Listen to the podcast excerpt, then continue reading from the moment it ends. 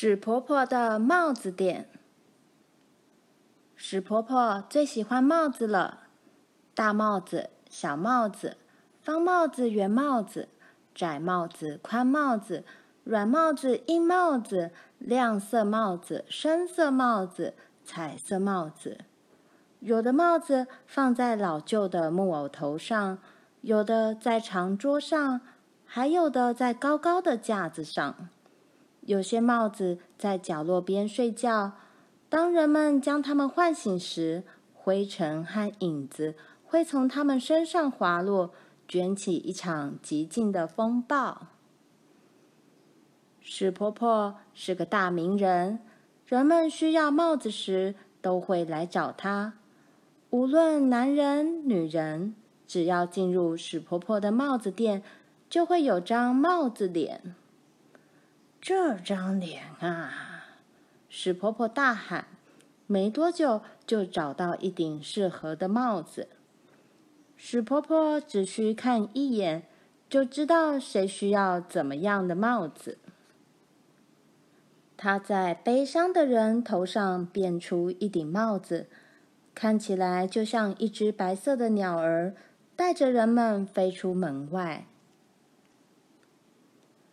他在苦恼的人头上放一顶小帽子，看起来就像一颗脆弱的蛋。如果不踩着轻轻小小的步伐，它就会在头上摇摇晃晃。他在吵闹的人头上戴一顶帽子，看起来就像盖在头上的贝壳，这样就能听到宁静的声音。每天下午，都会有个人来拜访史婆婆，她非常喜欢这位访客。史婆婆的孙女米拉，她常来店里帮忙。交给你了，米拉。如果有人走进店里，想赶快找到一顶帽子，史婆婆就会这样对米拉说。米拉只要看一眼，就知道客人的需求了。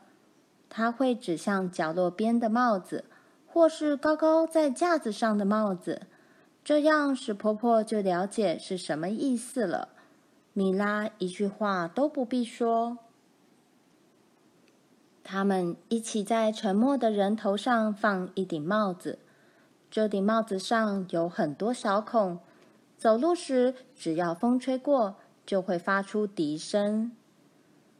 他们在恋爱的人头上抛一顶帽子，这顶帽子会在空中转啊转，每转一次就会闪烁出不同的色彩。他们给快乐的人一顶帽子，这顶帽子很温暖，但还是有些空隙，看起来相当平凡普通。孩子们来时，米拉和史婆婆会特别的花时间接待。他们从架子上拿了一些看起来像猫咪或是老虎的帽子，还有跟蝴蝶或雪花一样轻柔的帽子，从这双手传到另一双手。还有些帽子会让人们想起云朵、漂亮的植物、海里的鱼儿。那史婆婆自己呢？史婆婆每天都戴不一样的帽子，米拉也一样。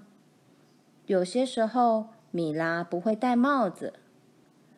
今天是草莓帽子日，史婆婆说。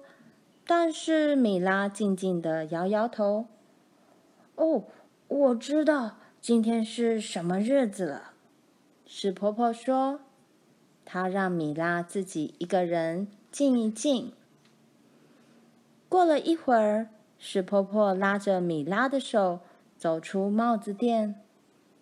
他们站在店门口，头上没有戴帽子，微风拂过耳朵，穿过发丝，帮他们设计了新发型。他们看了看彼此，笑了起来。呼吸够新鲜空气了。过了一下子，米拉说：“那现在要做什么呢？”史婆婆问。米拉的脸庞绽放出微笑。我现在知道要戴什么帽子了。